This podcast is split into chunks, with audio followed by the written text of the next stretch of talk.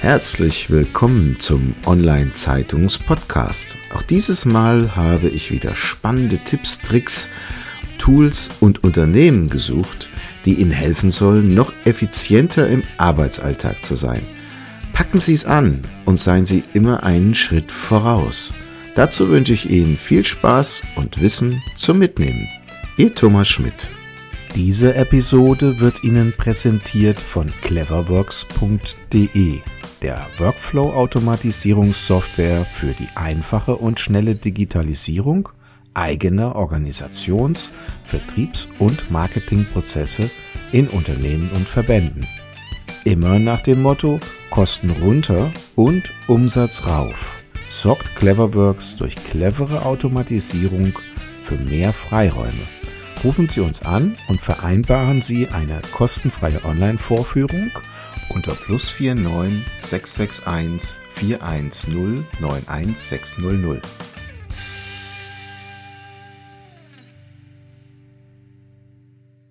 Ja, herzlich willkommen zum Online-Zeitungs-Podcast. Ich freue mich heute sehr, Martina Haas im Gespräch zu haben von martinahaas.com. Sie ist Speaker, Networking-Experte, ist im Bereich Workshops unterwegs und Autor. Ich freue mich sehr auf das Gespräch. Ich hoffe, ich habe nichts vergessen. Aber bevor ich jetzt Sie vorstelle, würde ich doch einfach mal an Sie übergeben, liebe Frau Haas. Wo kommen Sie denn her und wie sind Sie zu dem geworden, was Sie heute geworden sind? Mal ein herzliches Dankeschön für die nette Einführung und dass ich überhaupt die Gelegenheit erhalte, mich heute so nett mit Ihnen zu unterhalten und auch ein bisschen was von meinem Wissen an die Zuhörer weiterzugeben. Also ich komme unverkennbar aus Baden-Württemberg, habe dort auch studiert und meinen ersten Arbeitsplatz gehabt. Ich bin von Hause aus Rechtsanwältin, habe aber beruflich ein bisschen was anders gemacht, als reiner Anwalt zu sein. Ich war in einem großen Konzern tätig, war dort zuständig für die Beteiligungen des Konzerns, für die Tochtergesellschaften für die Sitzungen. Ich habe strategische Fragen bearbeitet. Ich bin dann in eine Tochtergesellschaft dieses Bankenkonzerns gewechselt, hatte dort auch den Bereich Marketing und Unternehmenskommunikation unter meinen Fittichen, was unglaublich viel Spaß gemacht hat und eine große Bereicherung war. Und so entdeckte ich auch ne, die Liebe zur Kommunikation. Mhm. Zum zum Thema Networking kam ich im Grunde durch die Erfahrung, dass mir mein eigenes Netzwerk nahezu über Nacht weggebrochen ist. Ich war, wie gesagt, in diesem großen Banken- und Immobilienkonzern, äh, der in eine Schieflage geriet, in einen Bankenskandal und im Zuge dessen wurden ganze Führungsebenen ausgetauscht und ausradiert und mein wunderbar gepflegtes Netzwerk innerhalb des Konzerns zerbröselte förmlich. Und das war eben die Erfahrung. Ähm, ich hatte ein fantastisches Netzwerk innerhalb dieses großen Konzerns. Es waren über 14.000 Mitarbeiter, international aufgestellt.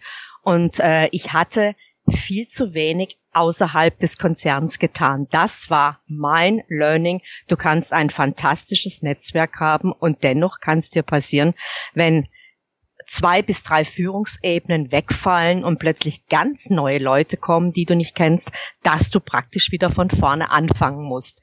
Das war mein Schritt zum Thema Networking. Mhm. So, jetzt haben Sie so ein schönes Statement auf Ihrer Seite stehen, das habe ich gelesen und dachte mir, das ist doch bestimmt mal etwas, wo man nachfragen kann. Menschen aus dem Alltagstrott herausreißen und zum Nach- und Weiterdenken führen.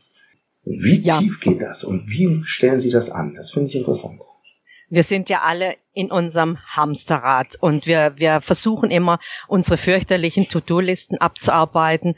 Und wenn wir gerade mal nicht arbeiten, dann sind wir mit unseren Smartphones beschäftigt. Also wenn ich die Leute auf der Straße sehe, anstatt zu schauen, was für tolle Herbstfarben es da draußen gibt und welche fantastischen Plakate teilweise äh, an den Ecken hängen, dann denke ich doch, mein Gott, Leute, lebt ein bisschen mehr im Hier und Jetzt. Und dieses Thema muss man mit den Menschen auch konkret ansprechen und was, was ich tue. Ich verlange von meinen Kunden, und das tun sie auch sehr gern, dass sie sich mit ihrem Netzwerk auseinandersetzen. Denn oft ist es so, dass die Menschen die Perlen, die sie schon im Rucksack haben, überhaupt nicht mehr wahrnehmen, weil manches nimmst du auch zu selbstverständlich.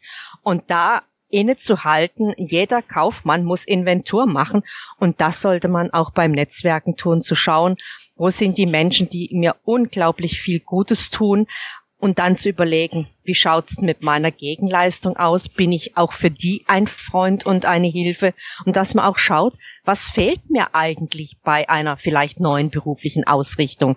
Wir verändern uns ja, der Job verändert sich, die Zeiten verändern sich und das Netzwerk, was mir vielleicht vor fünf Jahren super geholfen hat, das kann heute einfach nicht mehr genügen unter Umständen weil ich andere Themen brauche. Will ich ins Ausland, will ich nach China, muss ich halt Menschen treffen, die wissen, äh, wie man sich dort zu benehmen hat, die dorthin Kontakte haben und, und, und.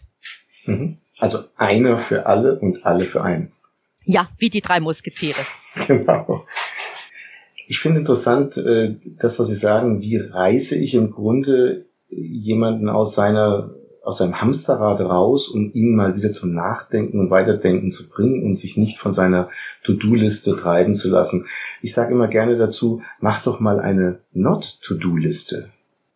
Ja, die geistert ja seit einigen, äh, na vielleicht ein, zwei Jahren durch die Gegend. Ich finde die auch ganz wichtig. Wir behaupten ja alle, wir hätten keine Zeit. Ähm, wir haben wenig Zeit und die wenige Zeit könnten wir besser nutzen und auch mal zu manchen Dingen und zu manchen Menschen Nein zu sagen. Das wäre extrem hilfreich. Das hatte ich auch in meinem Buch Die Löwenstrategie geschrieben. Diese, diese Fokussiertheit. Die Löwen kommen ja mit vier Stunden Arbeit am Tag aus, weil sie einfach, wenn sie jagen, wird gejagt und wenn mit der Familie gechillt wird, dann wird gechillt. Auch mal zu sagen, diese, diese Vermischung von privatem und beruflichem, das ist einerseits wunderbar, aber man muss auch eine klare Linie haben und auch eine bewusste Pause und sich auch mit Themen beschäftigen, die nicht aut automatisch mit dem Beruf zu tun haben, sonst verkommt man zum Fachidioten.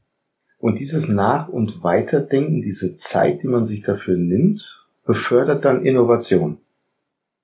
Ja, also ich glaube, dass viele Menschen die Inspiration, die sie umzingelt, überhaupt nicht mehr wahrnehmen, weil sie viel zu verkopft sind. Ich habe jetzt gerade ein neues Buch angefangen und da schrieb die Dame, Ideen sind überall, sie sind letztendlich zeitlos und sie suchen sich Menschen, zu denen sie passen. Und wenn der Mensch da nicht reagiert, dann zieht die wunderbare Idee weiter. Ich fand, das ist ein sensationelles mhm. Bild. Man muss halt einfach die, die Bälle aufgreifen. Wenn du tolle Leute kennenlernst, ich frage dann eben, ob ich ein Interview bekomme für, für meinen Newsletter. Also das Wichtigste ist im Grunde diese Offenheit, sich Neugier zu bewahren und auch anderen was Interessantes zu bieten zu haben. Sonst ent entwickelt sich auch kein vernünftiges Gespräch. Hm. Gibt es denn irgendwelche Tools, wo Sie sagen, oder irgendwelche Vorgehensweisen, wie man das hinbekommt, diese Beförderung der Innovation zu begleiten? Ist das dann eine Dienstleistung, wo Sie sagen, da nehme ich den Unternehmer oder das Unternehmen an die Hand und führe sie dahin und auch die Menschen aus der, aus dem Hamsterrad rauszunehmen und dann zu fördern? Wie, wie kann man sich das praktisch vorstellen? Also der wichtigste Punkt ist erstmal bei den Leuten Bewusstsein zu schaffen und wirklich ähm, diesen äh, Satz zu vernichten. Sie, sie hätten keine Zeit und auch mal, mal zu fragen, äh, wann sie zum letzten Mal ein Buch gelesen haben und dann auch definitiv äh, Empfehlungen auszusprechen und, und äh, auch zu fragen, äh, wie interessant ist denn das Umfeld. Ich finde es wichtig, dass man mit inspirierenden Menschen zusammen ist, dass man auf Leute zugeht. Ähm, ich habe unglaublich profitiert von Adam Grant, ähm, der ja auch ein sensationelles Networking-Buch geschrieben hat, Give and Take. Er ist ein so kluger Kopf und äh, das ist einfach eine Freude. Äh, zuzuhören. Podcasts sind, sind eine tolle Sache. Das muss auch nicht alles von mir persönlich ausgehen, aber den Leuten klar zu machen, sie brauchen dringend ein bisschen Anregung und auch nicht immer da essen zu gehen, wo man seit 100 Jahren ist, sondern bewusst Dinge auszuprobieren oder sich auch zu sagen, an einem Tag im Monat mache ich andere Dinge und treffe andere Leute und ich mache mir jetzt auch mal eine Liste. Es ist eben wichtig, so eine Verbindlichkeit reinzubekommen. Wenn ich mir nur sage, ich könnte oder ich sollte mal, dann wird nichts passieren. Aber wenn man sich sagt, äh, mein Netzwerk, ich habe die Leute vernachlässigt, ich sollte mal wieder mit denen Kaffee trinken gehen, dann auch wirklich einen Termin in den Kalender schreiben, an dem man die Menschen anruft oder anmeldet. Ich bin ja ein großer Freund des Telefonierens. Ich mhm. bin da schrecklich analog, weil dieses Hin- und Hergeschreibsel mit den E-Mails, es dauert teilweise zu lang, bis du eine Antwort hast und es gibt so einen köstlichen Witz. Ich weiß nicht, ob jemand das wirklich erlebt hat. Zwei Teenies unterhalten sich über WhatsApp und einer sagt zum anderen, es wäre unglaublich schön, wenn man jetzt noch sofort eine Antwort hätte und dann sagt eine dritte Person, wie wär's mit telefonieren? Sehr schön. Also es sind ja oft diese, diese, diese kleinen Dinge, dass wir auch Inspiration zulassen und nicht sofort sagen, es geht nicht. Ist das also eher so eine Flucht hinter die Tastatur?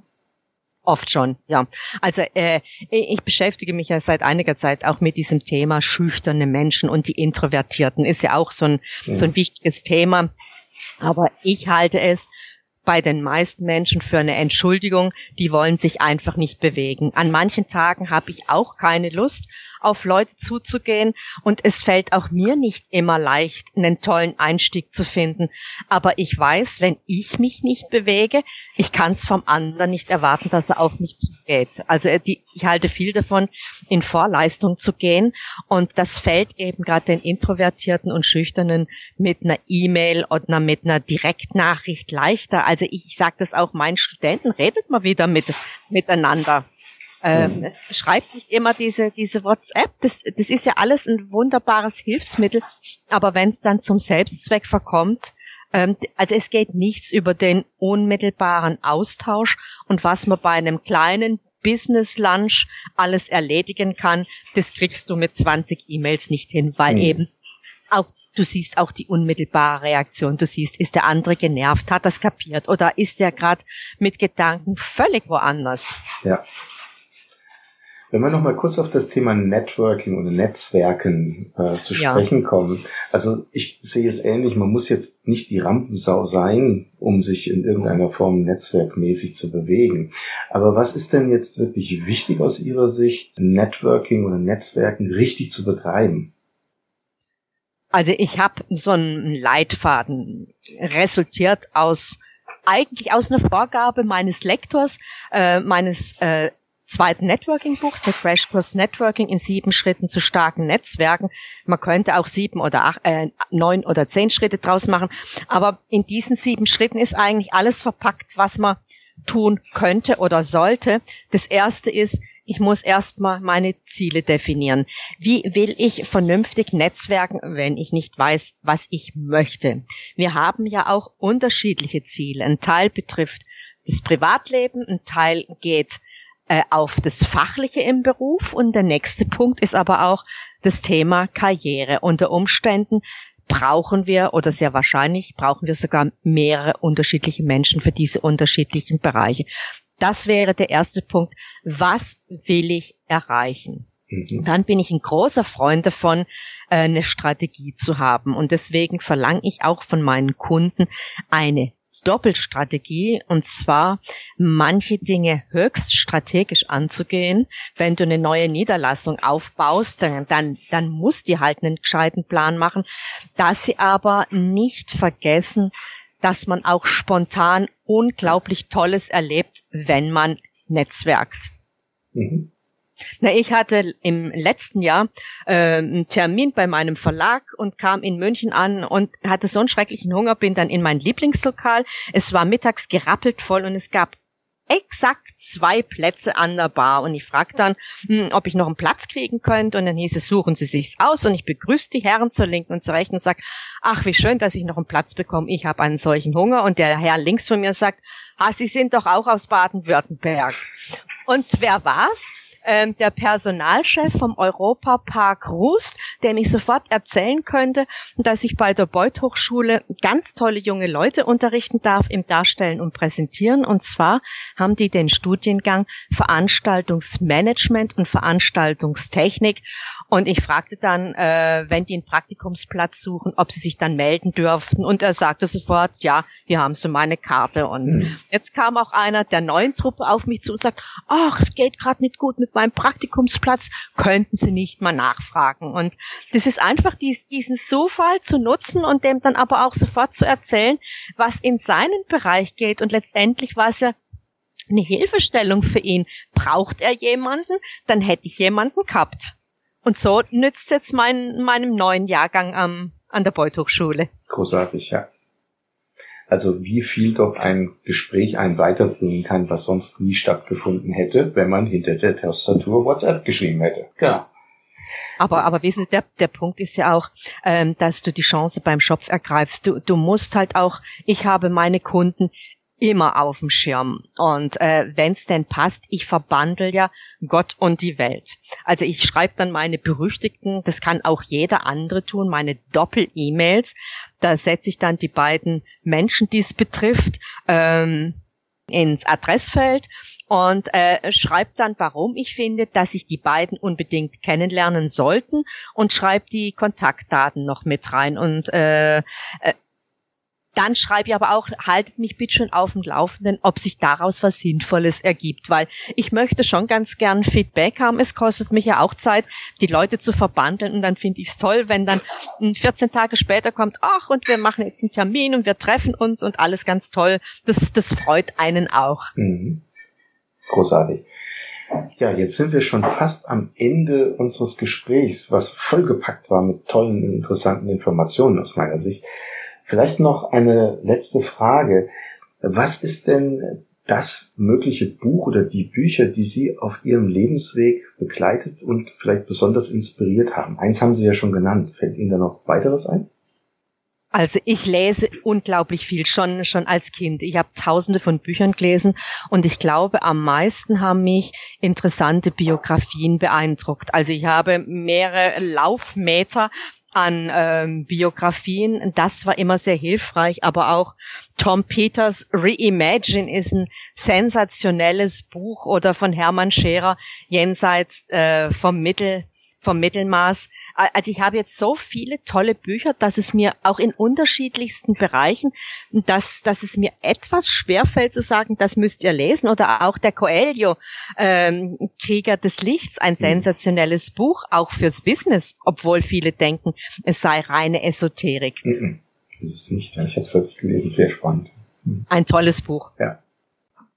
Frau Haas, was macht denn heute erfolgreiches Netzwerken aus? Ich glaube, das Allerwichtigste ist, neben auf Leute zuzugehen, dran zu bleiben. Das vergessen die meisten. Die sammeln Visitenkarten ein oder sammeln Kontakte auf den Social Media Plattformen, aber sie fangen nichts mit diesen Kontakten an.